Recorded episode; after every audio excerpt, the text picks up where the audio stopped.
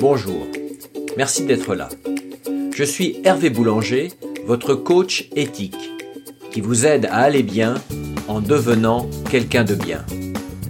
Je vous propose aujourd'hui une série de plusieurs épisodes sur l'écoute active. Peut-être pensez-vous être quelqu'un qui sait écouter, que c'est une qualité que vous avez naturellement. Je crains de vous décevoir. Comme tout le monde, vous ne retenez au maximum que 25% de ce que votre interlocuteur vous dit. L'écoute active n'est pas une compétence naturelle. Comme beaucoup d'autres qualités, elle s'acquiert lorsqu'on se forme. Écoutez donc ce qui va suivre et bientôt, vous connaîtrez les principales clés pour mieux être à l'écoute de vos proches, de vos amis, de vos collègues de travail.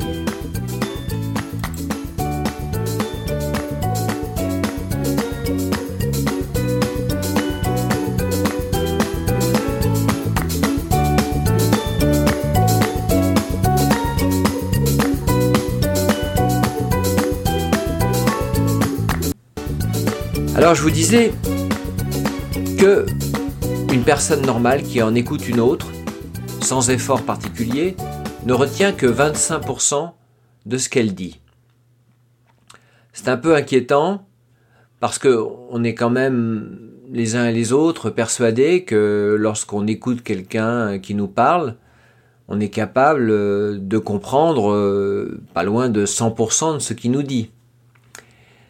Eh bien non, c'est, pas comme ça que ça se passe, parce qu'il existe toute une série d'obstacles quand on est en situation normale d'écoute, qui nous empêchent de profiter complètement de ce que l'autre nous dit.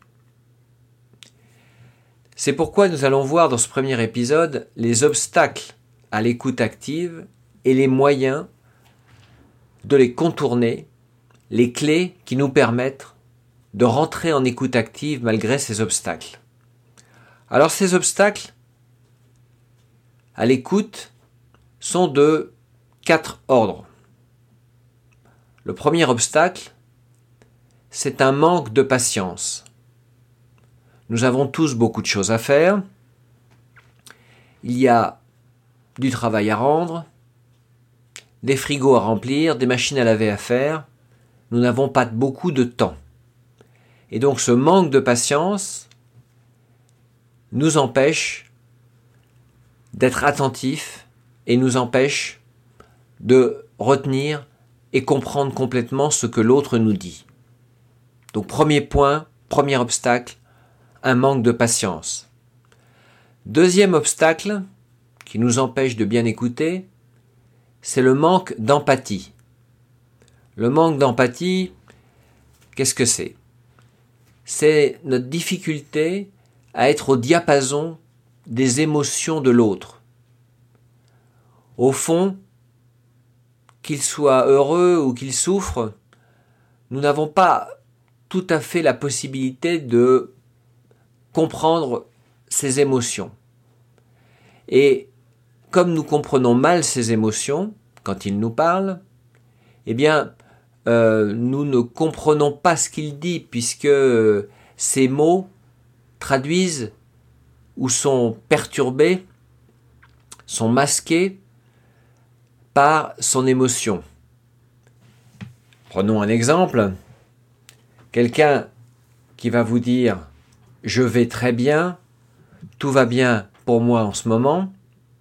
Si vous n'êtes pas capable d'entendre une petite vibration spéciale dans sa voix qui marque une émotion, qui marque qu'il est en train de dire le contraire de ce qu'il pense, si vous n'êtes pas capable d'entrer en cohérence avec lui, par la compréhension de ses émotions, vous allez manquer beaucoup de choses dans ce qui est dit. Troisième obstacle, c'est le manque de neutralité. Quand quelqu'un nous dit quelque chose, nous avons une opinion sur ce sujet. Et comme cette opinion peut être différente de celle de l'autre, nous allons spontanément, mais résolument, couper tous les mots qu'il va prononcer et qui ne nous conviennent pas par rapport à notre pensée sur ce sujet. Prenons à nouveau un exemple. Quelqu'un est en train de me raconter, par exemple, une amie me raconte qu'elle a trompé son mari. Si je suis dans une situation où je considère que c'est quelque chose que je condamne férocement, à peu près rien de ce qu'elle va me dire ne va pouvoir entrer dans mon esprit parce que, par définition, je considérerais qu'elle est décrédibilisée par le seul fait euh, d'avoir fait cet acte et donc tout ce qu'elle va pouvoir me dire pour l'expliquer ou pour le détailler ne va pas rentrer dans mon esprit. Donc le manque de neutralité est euh, un élément qui nous empêche très souvent de euh, comprendre ce que l'autre nous dit. On peut prendre aussi un autre exemple. Si je ne m'entends pas avec un collègue de travail, qu'il m'a à plusieurs reprises déçu, s'il vient m'expliquer une très bonne idée qu'il a pour améliorer le service, mon manque de neutralité à son égard m'empêchera d'écouter, voire même d'entendre ce qu'il dit. Quatrième obstacle à une bonne écoute, c'est tout simplement le manque d'intérêt. On a parlé tout à l'heure du manque d'empathie, c'est-à-dire la capacité à se mettre sur la même fréquence d'émotion que celui qui me parle, mais le manque d'intérêt, c'est encore autre chose, c'est que tout simplement, j'en ai absolument rien à faire de son histoire, et donc je vais opiner du chef, c'est-à-dire remuer la tête de haut en bas, mais je ne vais pas écouter ce qu'il me dit. Donc, c'est ces quatre obstacles, manque de patience, manque d'empathie, manque de neutralité et manque d'intérêt, qui nous empêchent d'écouter pleinement ce que les autres nous disent, et c'est comme ça que nous ne retenons ou nous n'entendons que 25% de ce qu'on nous dit. Alors, comment surmonter ces obstacles et comment, quand on le décide, parce que comme ça demande un effort et une concentration d'être en écoute active, nous ne pouvons pas l'être en permanence, c'est-à-dire que nous devons choisir les moments où nous allons entrer en écoute active, c'est-à-dire que nous allons décider, parce que la raison est importante, nous avons quelqu'un autour de nous qui souffre, il y a un conflit au travail, il y a une difficulté dans notre couple, et il faut absolument rentrer en écoute active pour résoudre le problème. Eh bien, dans ces cas-là, il faut penser à cinq attitudes qui vont nous permettre de rentrer en écoute active. Alors comme je vous disais, l'écoute active n'est pas du tout naturelle, c'est-à-dire que ça pince nos habitudes. C'est pour ça que les cinq clés qui vont nous permettre d'entrer en écoute active forment les lettres P, I, N, C, E, donc pince, et ces cinq lettres, qui sont les initiales de cinq mots, vont nous permettre de rentrer, quand nous le souhaitons, dans une démarche d'écoute active. Alors quels sont ces cinq mots, ces cinq attitudes qui vont nous permettre de dire en ce moment je suis en écoute active, je ne suis pas en écoute simple, parce que lorsque je suis en écoute simple, je n'entends que 25% de ce qui m'est dit. Je décide de rentrer en écoute active pour mieux comprendre tout ce que l'autre va me dire. Alors, première clé, la patience. Effectivement, c'est donc la première clé, c'est être patiente, lettre P, la première lettre de pince. La patience, c'est effectivement une obligation. Quand je décide de rentrer en écoute active, je dois avoir devant moi un temps suffisant pour écouter ce que l'autre va me dire et je ne dois pas avoir envie de regarder mon smartphone, je ne dois pas avoir envie d'aller le plus vite possible faire autre chose, ça ne veut pas dire que l'écoute active doit durer éternellement, mais si j'ai décidé d'y consacrer un quart d'heure, une heure ou deux heures, je dois me tenir à, la durée que je m'étais fixée et je ne dois pas perdre patience. Deuxième qualité qu'il faut se forcer d'avoir, c'est la lettre I de intéressé, c'est-à-dire que je dois trouver le moyen de trouver de l'intérêt à ce que l'autre me dit. Si cet intérêt n'est pas naturel, il me parle de quelque chose qui ne m'intéresse pas. Par exemple, il me parle euh, d'un match, d'un sport qui ne m'intéresse pas, mais cette écoute sur cette introduction sur euh, le sport qu'il est allé regarder va me permettre d'entrer en écoute active et donc je dois trouver le moyen, la force au fond de moi pour trouver de l'intérêt à ce que cette personne va me dire. Parce que le, si j'ai envie de parler avec elle, c'est qu'il y a un sujet que je souhaite aborder, c'est qu'il y a quelque chose que je veux débloquer dans notre relation, et cela ne pourra pas se faire sans que je fasse l'effort d'être intéressé par ce qu'il va me dire éventuellement avant, pendant ou après le point qui m'intéresse le plus. Donc il faut être intéressé de bout en bout et il faut que l'autre le sente et quand quelqu'un s'intéresse à ce que vous lui dites, ça se voit très clairement puisque la personne n'a pas le même regard, le même visage quand elle est intéressée ou quand elle n'est pas intéressée. Troisième qualité, c'est la neutralité. Je vous disais tout à l'heure que sans neutralité, on ne peut pas écouter. Donc il faut faire cet effort d'être neutre, c'est-à-dire de mettre son jugement dans sa poche et de se dire il y aura un temps éventuellement plus tard pour juger cette personne ou quand je rentrerai chez moi, je pourrais me dire euh, quand même elle exagère. Mais là, tant que je l'écoute, je vais faire comme si telle ou telle chose qu'elle me dit ou telle et telle chose qu'elle a faite, je n'avais pas d'opinion sur le fait que c'est bien ou mal.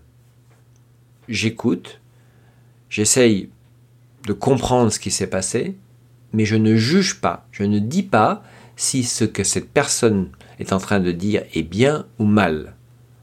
Cet effort est nécessaire pour rentrer en écoute active, tout simplement pour éviter que notre cerveau coupe la communication, parce que le jugement coupe la communication.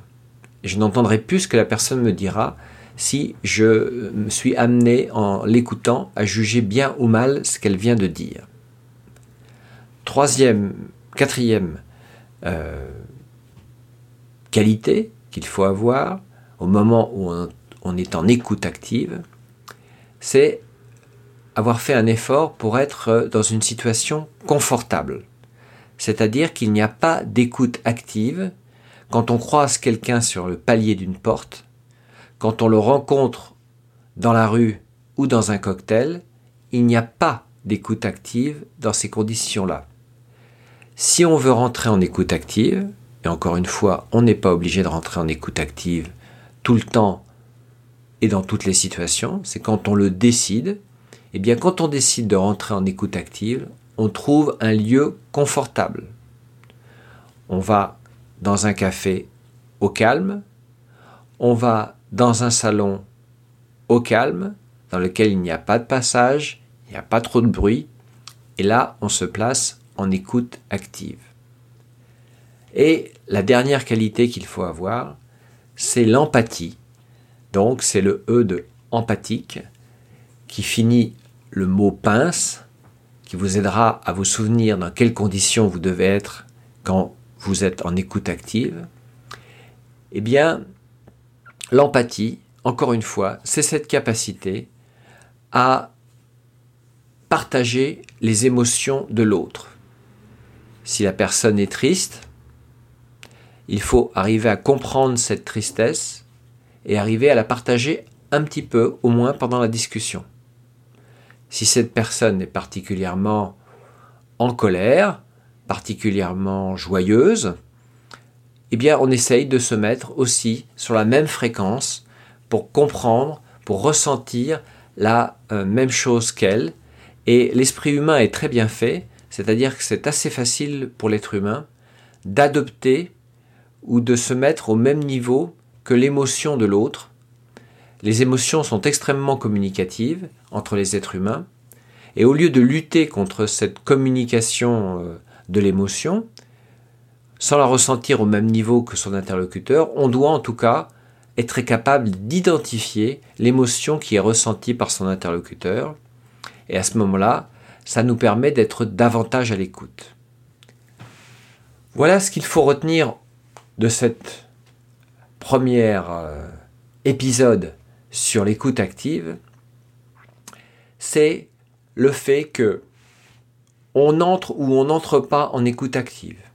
En période normale, on est en écoute simple et on se dit je ne vais retenir au maximum que 25% de ce que va dire la personne et c'est pas grave le quotidien nous amène à écouter, à retenir des informations plus ou moins euh, qui sont plus ou moins importantes dans le travail, euh, euh, dans les transports, dans les échanges amicaux. On n'a pas besoin de tout retenir, de tout comprendre, de tout partager.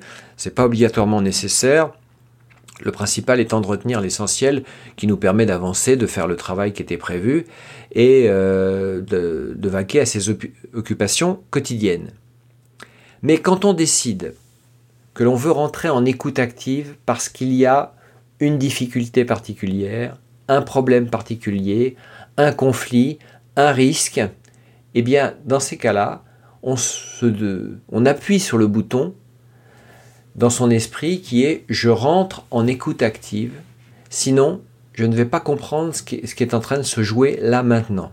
Donc je décide de rentrer en écoute active, je me dis attention, ça pince, c'est quelque chose de non naturel, et en pensant ça pince, je pense que je dois être patient, intéressé, neutre, dans une situation confortable et empathique. Et à ce moment-là, je vais augmenter énormément ma capacité de compréhension de ce que l'autre me dit. Donc songez-y lors de la prochaine rencontre dans laquelle vous voudrez être en écoute active, rappelez-vous que vous devez vous obliger à posséder ces cinq qualités. Je vous remercie de votre écoute. Si ce podcast vous a plu, vous savez que le meilleur moyen de le soutenir, c'est de mettre 5 étoiles dans les commentaires. Merci beaucoup. À très bientôt.